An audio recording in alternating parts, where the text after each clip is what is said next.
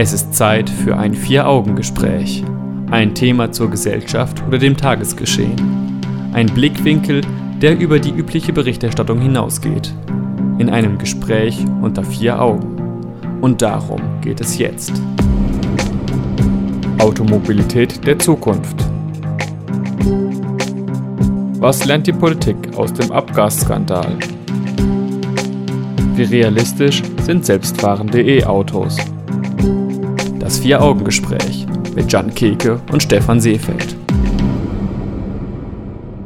Der Abgasskandal hat uns eine Sache gelehrt. Wir Verbraucher werden seit Jahren systematisch von den Automobilkonzernen betrogen. Umweltstandards werden nicht eingehalten und die Entwicklung in umweltfreundliche Antriebe wurde gebremst.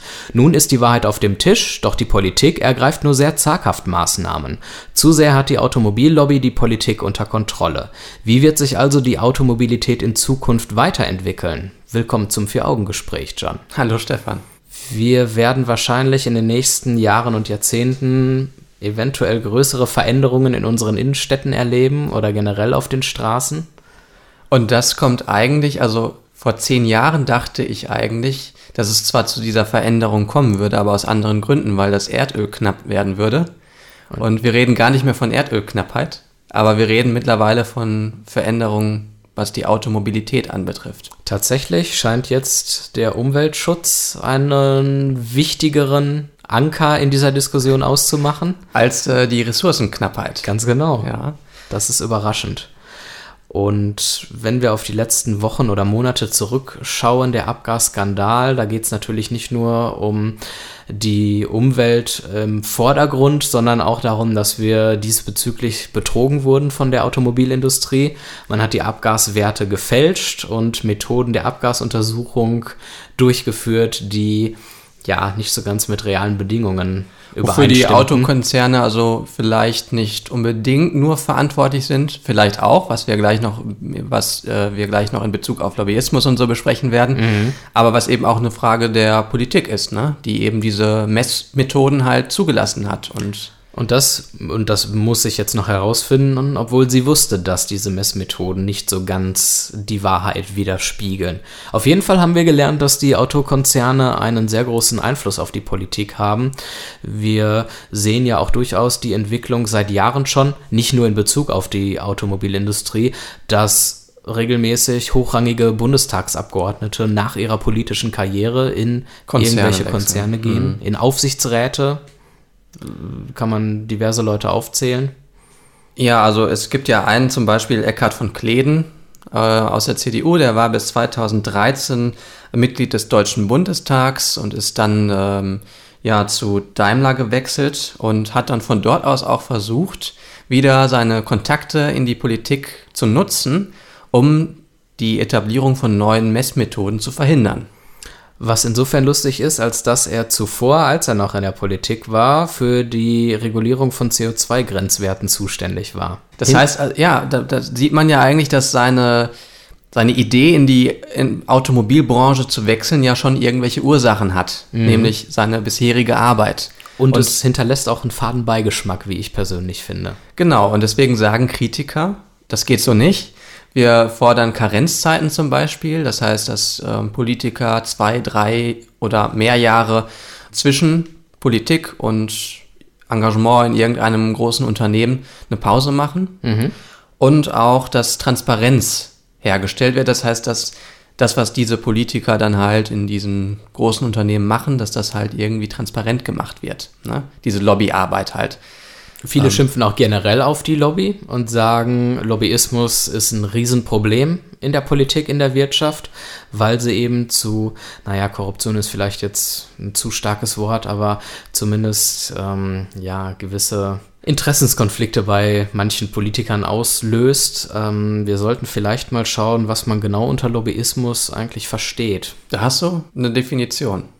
Also ich habe eine von Alexander Bilgeri, der sich mhm. in den vergangenen 15 Jahren sehr intensiv mit Lobbyismus auseinandergesetzt hat, viel publiziert hat in dieser Richtung.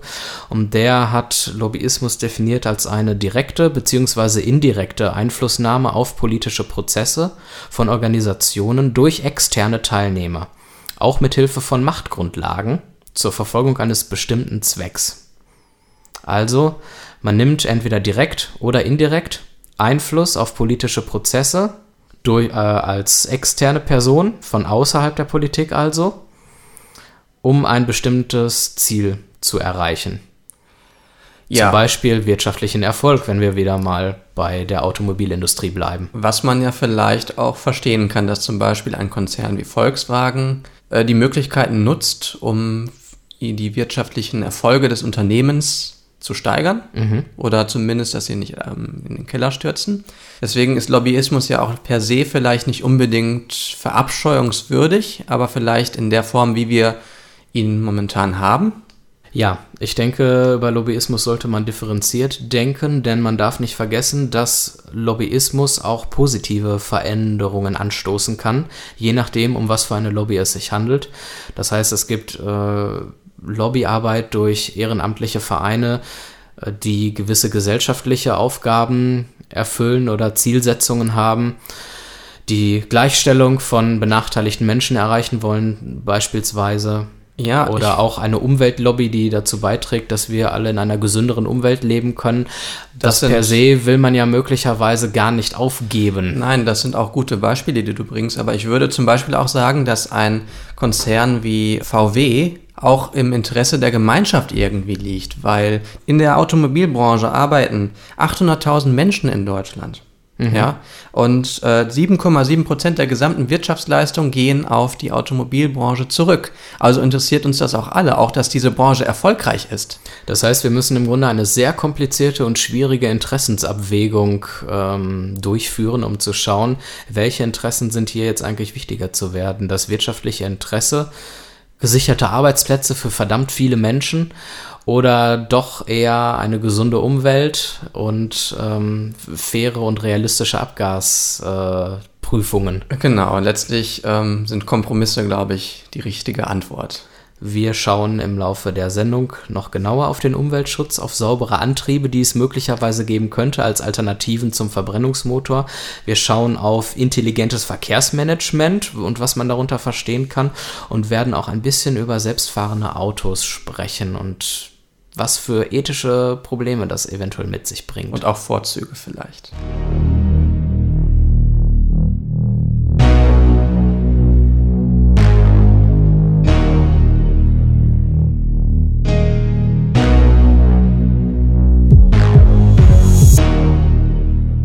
Das Vier-Augen-Gespräch und wir sprechen über Automobilität der Zukunft. Da wird sich einiges tun nach dem großen Abgasskandal, nach dem Auffliegen nicht eingehaltener Umweltstandards. Und wir schauen mal, inwieweit wir auf saubere Antriebe überhaupt umsteigen können, wenn wir über Autos sprechen. Vielleicht mal ein Fun Fact direkt am Anfang, wenn so ein Auto produziert wird, entstehen da bereits zwei Drittel äh, der, Schad, äh, der Schadstoffbelastung. Das heißt, nicht das, was hinten rauskommt, wenn man mit dem Auto durch die Stadt fährt, macht den größten Anteil der Umweltbelastung aus eines Autos, sondern bereits zwei Drittel in der Produktion.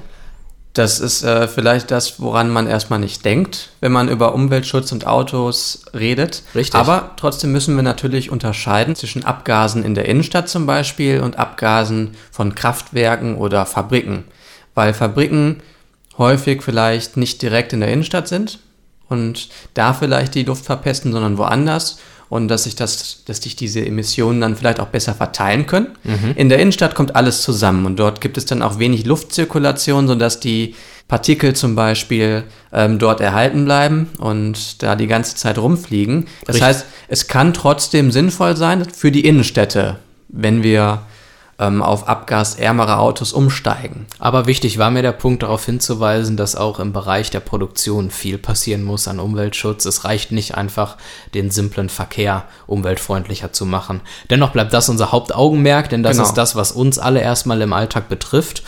Und, und da spielen die Emissionen auch nur eine vergleichsweise geringere Rolle, als man gemeinhin annimmt. Mhm. Man ist heute auch der Ansicht, dass die Bremsenabriebe oder die, der Abrieb, der durch das Bremsen entsteht, dass der auch deutlich mehr Feinstaub ähm, erzeugt als zum Beispiel die ähm, Emissionen eines Diesels. Diesels. Aber bleiben wir mal beim Diesel an Genau. sich. Wenn wir uns überlegen, dann sind ja E-Autos das große Thema in dieser Debatte auch.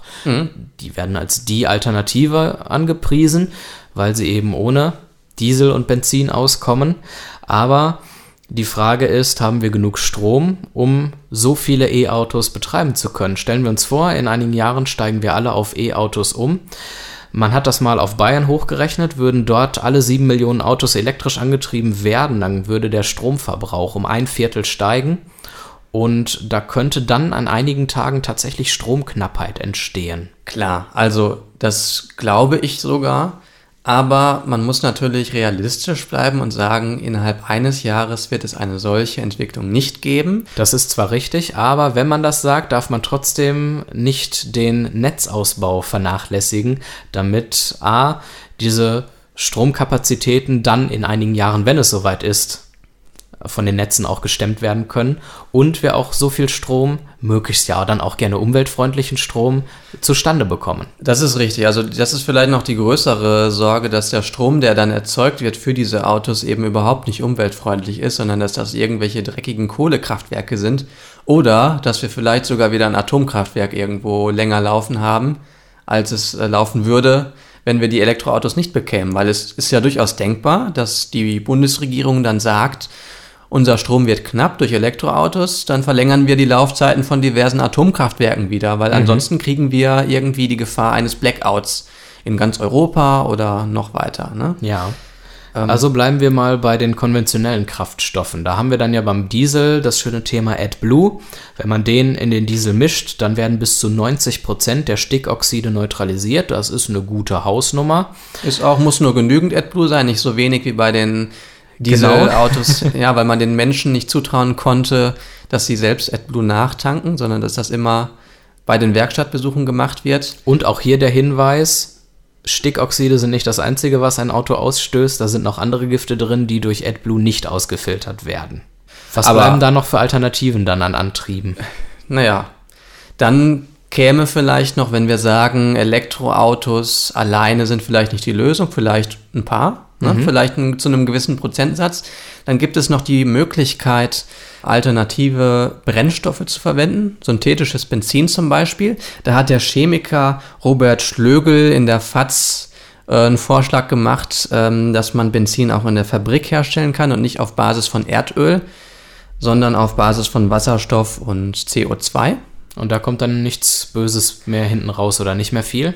Also deutlich weniger soll es zumindest sein, wesentlich Okay. weniger. Und wie, wie vielversprechend ist das? Also ist das eine Sache, die sich realistisch im großen Stil umsetzen lässt in den nächsten Jahren? Er oder? sagt, er sagt, dass es in den nächsten Jahren ähm, auf jeden Fall umsetzbar ist, im Vergleich zu den Elektroautos viel wahrscheinlicher und wir müssten unsere Infrastruktur nicht aufgeben. Das heißt, unsere Werkstätten, unsere Autoproduktion und auch ähm, so wie wir halt leben, auch unsere Fahrpraxis muss sich nicht ändern. Das, was ja bei den Le Elektroautos schon ein bisschen schwieriger ist, da müssen wir ja, da müssen ja die Werkstätten sich auch komplett umstellen. Ja. Die ganze Automobilbranche wird sich umstellen und bei, diesen, ähm, bei diesem synthetischen Benzin ist das halt ein bisschen anders. Praktisch. Schade, dass man da nicht in den größeren Medien mehr von hört, wenn das doch scheinbar eine so vielversprechende Alternative wäre. Ich hoffe, dass wir da in Zukunft ein bisschen mehr von hören, denn ich denke, dass wir im Idealfall irgendeine Kompromisslösung finden, vielleicht auch eine Kombination aus Elektromotor und diesem synthetischen Benzin, dass wir halt wirklich auch die Reichweite eines Autos damit erhöhen und äh, auch eine Sicherheit haben und ja, Ansonsten gibt es noch den öffentlichen Nahverkehr, wobei dort natürlich ein massiver Ausbau, eine Modernisierung bei gleichzeitiger Kostensenkung für Verbraucher nötig wären, Ja. damit das eine realistische Alternative sein kann.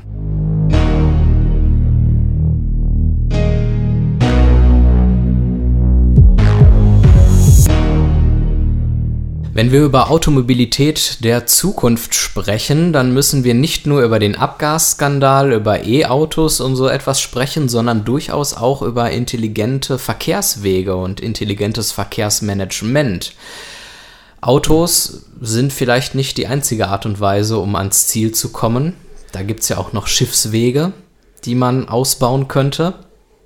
Da ist dann immer die Frage, kann man das mit Naturschutz in Einklang bringen?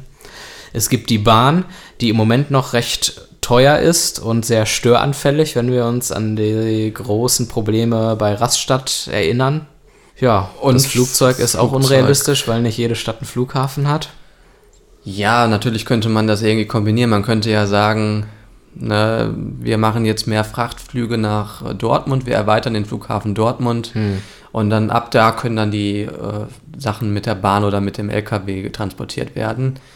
Ähm, ist eine Variante. Ist, aber sag mal, dann haben wir natürlich, kaufen wir wieder Emissionen ein, die wieder heftig sind. Und das, das darf man ja, das haben wir gerade noch nicht erwähnt eigentlich, dass die Flugzeuge und Schiffe dass die ja eine wesentlich schlechtere Ökobilanz noch haben als ähm, Richtig, was Autos die an vielleicht. Diesel bzw. Kerosin ausstoßen, das ist alles andere als gesund. Und wie wollen wir Elektroflugzeuge haben? Die, wie, wie groß soll der Akku sein, wenn der Akku mal kaputt geht? Und ich glaube, der ist auch sehr, sehr schwer. Das würde, glaube ich, wirklich noch Probleme verursachen. Ja. Bleiben wir also bei den Autobahnen, die leider jetzt schon sehr überfüllt sind. Vor das allem Problem im Ruhrgebiet? sind, ja, im ja. Ruhrgebiet, da wo eben die Ballungsräume sind. Die Probleme, die wir da vor allen Dingen haben, sind die Lastwagen. Und dieses Problem mit den Lastwagen wird in Zukunft noch viel, viel schlimmer werden. Wie kann man also Verkehrsmanagement intelligent gestalten? Naja, zum Beispiel, also da habe ich ja die Hoffnung, dass äh, autonome Fahrzeuge, wenn sie denn mal in die Praxis wirklich kommen, bei uns, ähm, dass die das übernehmen können, dass die halt sich irgendwie abstimmen können miteinander, mhm. miteinander, die Autos. Und dass man halt, dass nicht alle Autos, zum Beispiel wenn eine Autobahnbrücke gesperrt ist, dass die über eine Route umgeleitet werden, sondern dass das intelligent irgendwie gemacht wird, dass alle Wege, alle Verkehrswege gleichermaßen so gemäß der Kapazitäten genutzt werden. Sofern diese Verkehrswege da sind. Genau. Das hat dann auch wieder was mit der Infrastruktur zu tun. Richtig. Und es kommt vielleicht auch zu weniger Staus deswegen, weil ähm, wenn Menschen am Steuer sitzen, dann kommt es ja häufig zu Staus, ohne dass es einen erkennbaren Grund gibt. Einfach mhm. nur, weil die Straße voll ist, zum Beispiel auf der Autobahn. Wenn ähm, autonome Fahrzeuge das machen, die könnten in einer gleichmäßigen Geschwindigkeit ohne Stau eventuell das Ganze lösen. Und, und nicht fehlerhaft fahren, wie Menschen das tun würden. Genau. Ja. Und solange wir noch keine autonomen Fahrzeuge haben, könnten wir vielleicht äh, intelligente Navigationssysteme nutzen, die uns vielleicht Routen äh, intelligent erstellen, ne, die wir nutzen können, sinnvoll. Wäre eine Variante, die bestimmt äh, die Forscher in den nächsten Monaten und Jahren noch sehr beschäftigen wird. Wir werden gleich nochmal über die autonom fahrenden Fahrzeuge genauer sprechen und auch was für moralische Probleme oder ethische Probleme das mit sich bringen könnte.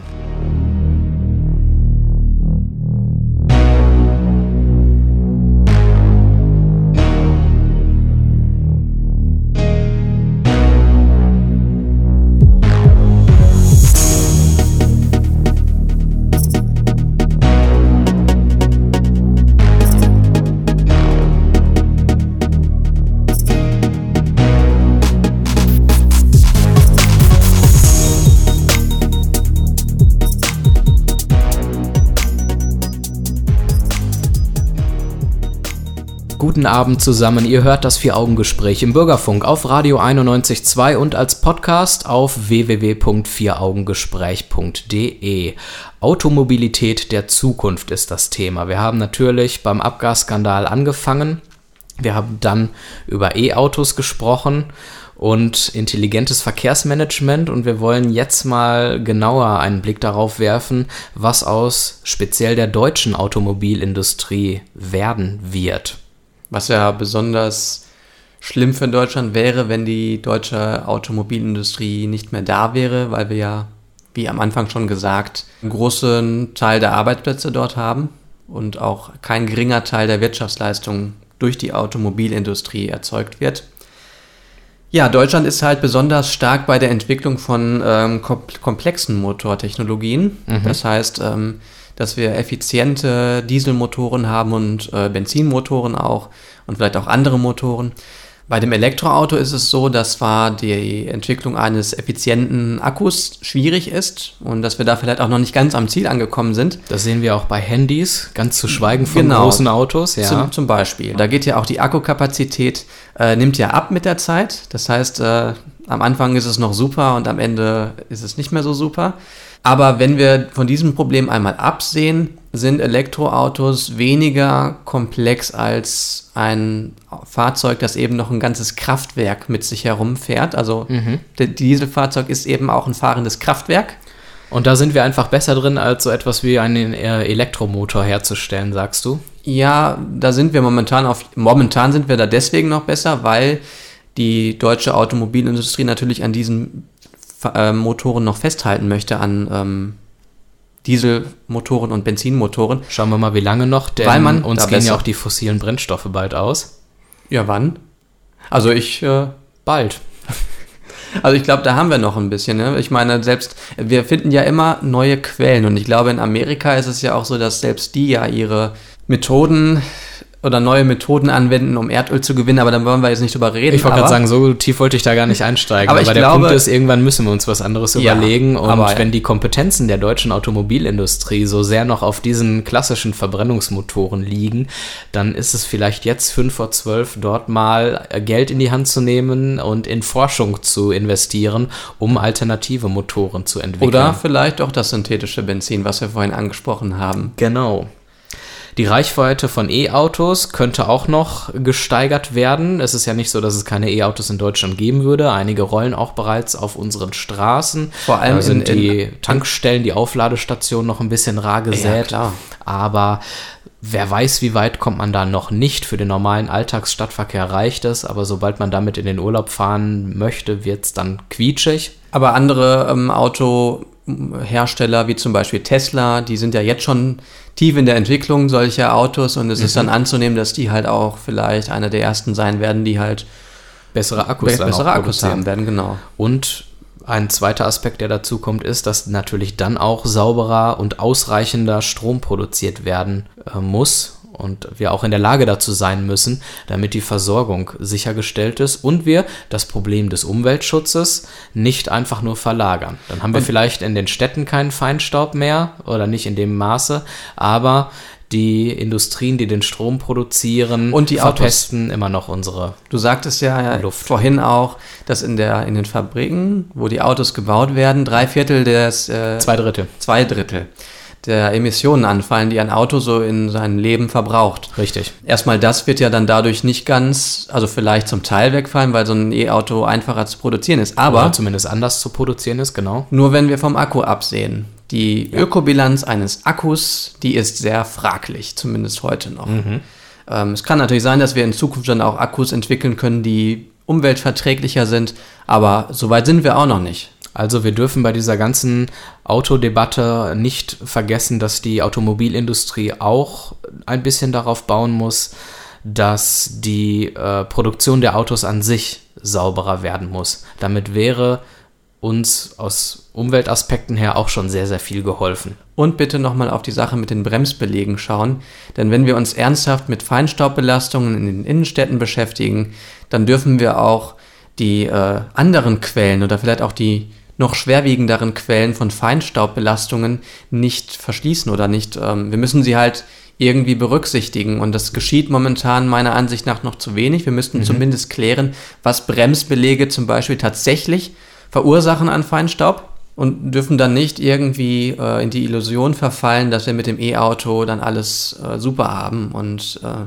das also das ist wichtig, dass wir das Ganze realistisch bewerten. Jetzt sind diese Themen, die wir hier alle aufgezählt haben, keine neuen Themen, auch wenn sie jetzt wie neu in den Medien und in der öffentlichen Diskussion behandelt werden.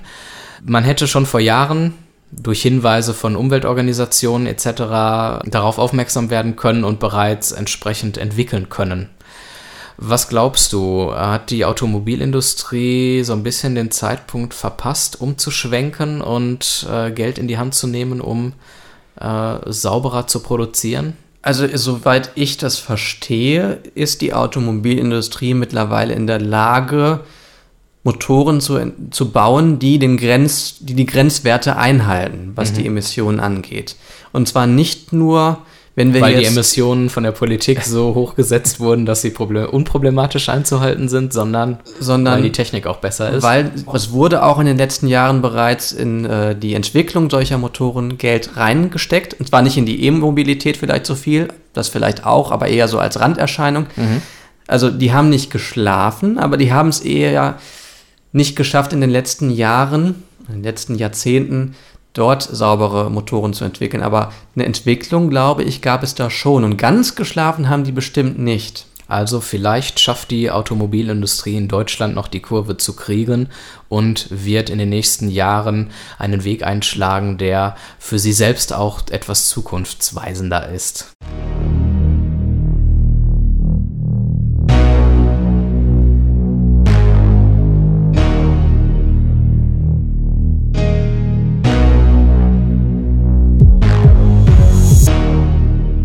Selbstfahrende Autos sind die Zukunft. Das ist eine These, die man aufstellen kann und die in den letzten Monaten und Jahren vermehrt zu hören ist. Vor zehn Jahren hätte man wahrscheinlich noch gedacht, naja, das ist jetzt ein bisschen sehr Science Fiction, aber die Tests laufen mittlerweile auch im Alltag auf äh, Strecken, hier in NRW auch. Das heißt, es kann durchaus mal passieren, dass man im Raum Düsseldorf vor allen Dingen Autos sieht, in denen niemand sitzt. Das Ganze hat ein paar Auswirkungen. Und diese Auswirkungen sind möglicherweise problematisch, es sei denn, man kann dafür Lösungen finden. Wir stellen uns ein selbstfahrendes Auto vor. Es fährt durch die Straßen. Wir sitzen da drin und müssen nicht selber fahren. Was passiert, wenn wir in eine Verkehrssituation kommen, in der ein Unfall unvermeidbar ist. Wie entscheidet das Auto dann, wenn wir vielleicht auch in dem Moment selber nicht rechtzeitig eingreifen können? Ja, wenn wir davon ausgehen, dass das Auto entscheiden kann zwischen dem Tod eines zehnjährigen Kindes oder eines 99 Jahre alten Mannes, dann ist die Entscheidung für das Auto so, wie wir es programmieren. Die Frage ist, wie programmieren wir es? Und da hat Deutschland oder deutsche Gerichte haben da eine Antwort drauf gefunden. Okay. Äh, dass dort keine, kein Unterschied gemacht werden. Das darf. heißt, wir wägen, wir hm, wägen, wir wägen verschiedenes nicht, Leben nicht, äh, nicht gegeneinander, gegeneinander, auf, sondern es wird dann einfach, äh, also ich weiß nicht, wie das in der Praxis dann aussehen wird, ob es dann Zufallsprinzip ist oder ob dann, ob dann eher auf andere Kriterien geschaut wird, wie zum Beispiel, dass der geringste Schaden eintritt. Mhm. Also Vorstellbar ist auch, dass sind ja dann ja viele Kameras an den Wagen oder Sensoren. Ja. Und dann kann man ja schauen, ob noch andere Hindernisse im Weg sind und dann steuert das Auto vielleicht in die Richtung, in der weniger Hindernisse sind. Und wenn wir uns jetzt mal vorstellen würden, wir würden im Auto sagen, überfahren nicht das 10-jährige Kind, sondern den 99-jährigen. Was wäre dann mit den 99-Jährigen? Würden die dann gar nicht mehr die Wohnung verlassen? Also, mhm. wo die sowieso schon wahrscheinlich Schwierigkeiten haben, die Wohnung zu verlassen, würden sie dann gar nicht mehr auf die Straße gehen, weil sie denken würden, sie seien freiwillig. Ihr könnt uns mal schreiben, wie ihr darüber denken würdet. Wie soll ein Auto reagieren? Was passiert, wenn ein, ein Unfall unvermeidbar ist? Wie soll sich das Auto entscheiden? Wie denkt ihr darüber? Schreibt uns das einfach mal, entweder auf unserer Homepage vieraugengespräch.de oder auf unserer Facebook-Seite. Wäre mal spannend zu wissen, was ihr da für eine Meinung habt. Und wer solche Fragen sehr spannend findet und interessant findet, der kann auch mal im Internet nach dem Trolley-Problem googeln. Mhm. Denn das ist ein philosophisches Problem, das es schon lange gibt und das genau dieses Problem behandelt. Sehr gut. Eine weitere Frage, wer ist verantwortlich, wenn die Technik mal versagt und der Fahrer quasi nicht aufpasst, weil er sich eben auf sein selbstfahrendes Auto verlässt? Und äh, in Stichwort Technikversagen könnte man direkt noch eine Anschlussfrage stellen. Jede Software kann ja gehackt werden, das ist so, und es gibt keine absolut sichere Software. Wie kann Sicherheit garantiert werden? Stichwort Autounfall durch Fernsteuerung. Nun, wir müssen ja mal in Betracht ziehen, dass wir schon viele Autopiloten in Betrieb haben, zum mhm. Beispiel in Flugzeugen. Natürlich sitzen da immer noch Menschen, also Piloten äh, am Steuer. Piloten das, sind ja Menschen, würde genau, ich sagen, ja. die das Ganze ähm, im Fall des Falles ähm, steuern können. Mhm. Was aber auch der Fall ist, ist, dass die meisten Unfälle nicht durch Autopiloten irgendwie entstehen, sondern durch menschliches Versagen. Ja. Und es ist anzunehmen, dass es bei den Autos nicht anders ist. Mhm. Dass also tatsächlich die Technik viel sicherer ist als der Mensch hinter dem Steuer. Was natürlich nicht ausschließen lässt oder was nicht ausschließt, dass ähm, Hacker oder Terroristen irgendwie die Autos so programmieren, dass es zu großflächigen Unfällen kommt. Das kann ich aber nicht sagen und die Praxis wird es zeigen. Wir haben das jetzt auch schon mit den Herzschrittmachern, dass die mit dem Internet zum Teil verbunden sind. Oh, war und ja. dass man von außen die Basisstation irgendwie hacken kann und dass man dann vielleicht auch den Herzschrittmacher im Körper irgendwie umprogrammieren kann, sodass vielleicht der Herzschrittmacher nicht mehr funktioniert und der betroffene Mensch dadurch irgendwie äh, zu leiden hat. Du hast gerade sehr spannend gesagt, dass man äh, das dann sehen wird, wie das funktioniert, wenn dann erstmal die selbstfahrenden Autos unterwegs Weil sind. ich denke, dass sie kommen. Ja, sie werden kommen. Technik lässt sich nicht aufhalten, auch wenn man das vielleicht manchmal möchte, aus welchen Gründen auch immer. Die Frage ist, sollten wir einfach darauf warten oder sollten wir uns vielleicht vorher damit auseinandersetzen? Nein, wir sollten uns immer vorher damit auseinandersetzen. Aber es Und- muss ja dann auch Konsequenzen haben für die Praxis hinterher, sonst macht es keinen Sinn. Ja, richtig. Also wir sollten uns, ja, das müsste auf jeden Fall die Konsequenz haben, dass die Systeme möglichst sicher sind. Und dort, wo wir Lücken feststellen, dass wir diese Lücken irgendwie schließen können. Was wir nicht machen können, ist, dass wir sie hundertprozentig sicher machen. So können wir eigentlich kein System sicher machen. Ja. Eine letzte Frage habe ich noch, bevor du mir dann ja auch welche stellen wolltest. Und zwar, wie sieht's aus mit dem Datenschutz? Selbstfahrende Autos müssen viele Daten sammeln, Standortdaten vor allen Dingen. Wie kann sichergestellt werden, dass diese Daten sicher sind und dass wir da nicht auch noch weiter ausspioniert werden? Also sicherstellen können wir das nur dann, wenn wir jetzt schon damit beginnen, äh, dem enge Grenzen zu setzen, dass die Daten, die dort erhoben werden, nur zweckmäßig verwendet werden für das Nutzen von automobilen Fahrzeugen und nicht für anderweitige Zwecke. Wenn wir das Ganze jetzt nicht jetzt schon behandeln und das auf uns zukommen lassen, dann werden andere das übernehmen, vielleicht auch Menschen, die mit Datenschutz nicht so viel am Hut haben. Also rechtliche Grundlagen müssten entsprechend rechtzeitig Genau. auf den Weg müssen- gebracht werden. lernen, direkt schon mit diesen scharfen Gesetzen zu leben, weil sonst äh, wächst wieder eine WhatsApp-Generation heran, die vielleicht gar nicht mehr weiß, was eigentlich Datenschutz bedeutet. Deswegen müssen wir jetzt eigentlich schon die Grenzen am Anfang klar machen und gelockert werden kann es ja immer noch. Okay. Was ich mich auch frage, ist, wenn wir irgendwann mal automobile Fahrzeuge haben, kann es vielleicht auch eine Pflicht geben, diese zu nutzen, weil die Fahrt mit einem automobilen Fahrzeug viel sicherer ist, als wenn ich jetzt ans Steuer gehe. Ich habe viel mehr Ja, interessante Frage. Versagen oder ich habe mehr schlechtere Augen als zum Beispiel ein selbstfahrendes Fahrzeug. Ich glaube, wenn selbstfahrende Fahrzeuge lange genug etabliert sind, dann wird man wahrscheinlich irgendwann darauf kommen, dass man sagt, es ist sicherer mit selbstfahrenden Autos unterwegs zu sein, als zwischendurch noch ein paar Menschen in den Autos sitzen zu haben, die Fehler machen und Verkettungen auslösen, die dann eben zu Unfällen und vielleicht sogar Verletzten und Toten führen. Das kann ich mir schon Und vorstellen. fändest du das gut? Ich persönlich hätte damit kein Problem. Allerdings muss ich dazu sagen, dass ich kein Autofahrer bin und auch keine Freude daran habe, Auto zu Genau, fahren. das es ist der gibt Punkt. bestimmt viele Männer und Frauen natürlich auch, hm, die so viel Spaß daran haben und für die Autofahren so wichtig sind, dass sie wahrscheinlich nicht drauf verzichten möchten. Zumindest wird es ein langer Prozess sein, an einen Punkt zu kommen, an dem kein Mensch mehr fahren darf oder soll.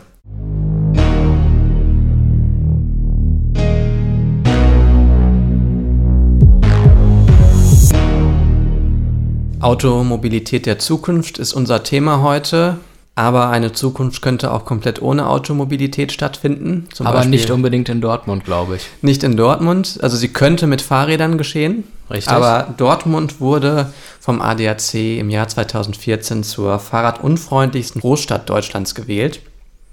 Und Ja, das stimmt. In der Studie bemängelt der ADAC unter anderem die Sicherheit und den Komfort der getesteten Routen, das Radverkehrsnetz und die Wegweisung und außerdem auch noch die Anzahl der Abstellplätze. Zudem gab es besonders viele Unfälle hier in der Stadt. Ja, das Also- stimmt. Die Maßnahmen zur Unfallvermeidung wurden dann auch noch moniert. Und es gibt nicht in allen Straßen überhaupt Fahrradwege, was natürlich dann auch äh, zu höheren Unfallrisiken führt. Und da, wo es dann Wege gibt, werden sie auch noch oft unterbrochen.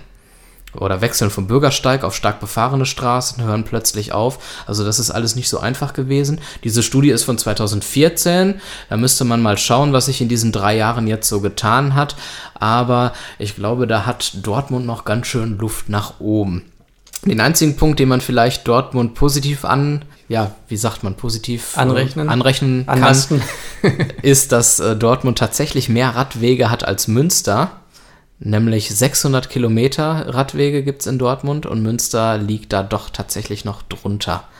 Also ich meine, das sind jetzt absolute Zahlen, die wir miteinander vergleichen. Ja, ist das richtig. Dortmund ist natürlich auch ein Stück weit größer als ja. Münster. Das muss man da auch noch mit einberechnen. Und da muss man vielleicht auch die Zustände der Radwege, die Breite der Radwege und sowas auch alles noch miteinander vergleichen vielleicht. Wir stellen auf das jeden Fall fest, dass Dortmund hier noch ein wenig Potenzial hat. Ich glaube auf jeden Fall, dass es viele Leute da auch dazu bewegen würde, mit dem Fahrrad zu fahren, wenn es sichere Radwege gäbe. Denn ich gucke auf mich selbst auch wenn ich jetzt auf der Straße mit dem Fahrrad mich bewege, ich habe Angst irgendwie. Ich fühle mich so klein neben so einem LKW oder so, wenn mhm. ich rechts oder wenn ich, wenn ich an der Kreuzung geradeaus fahre und dann die Angst habe, dass die Rechtsabbieger, also die, Fahr die, die Autos, die rechts abbiegen, mich ähm, umfahren. Also da, da hoffe ich eigentlich auch, dass es im Ruhrgebiet tatsächlich noch zu dieser ähm, Fahrradautobahn kommen wird, die ja geplant ist, und vielleicht auch zu weiteren Fahrradautobahnen, denn ich glaube tatsächlich, dass diese zumindest, wenn das Wetter halbwegs ist, dass man die nutzen würde. Ja, definitiv. Denn ich glaube, Fahrradfahren an der frischen Luft würde auch mehr Spaß machen, als irgendwo auf dem Wall im Stau zu stehen. Das auf jeden morgens Fall. und nachmittags. Gut, mit diesen Wünschen verabschieden wir uns für heute Abend. Das war's vom Vier-Augen-Gespräch. Danke, Jan, für Danke, das Gespräch. Ja. Diese Folge, wer sie verpasst hat oder unsere bisherigen Folgen hören will, das ist alles möglich als Podcast auf unserer Homepage www.vieraugengespräch.de und auf Facebook könnt ihr uns auch folgen, dann bleibt ihr immer auf dem neuesten Stand. Im Oktober sind wir wieder da und jetzt wünschen wir euch noch einen schönen Sonntagabend. Macht's gut. Tschüss. Tschüss.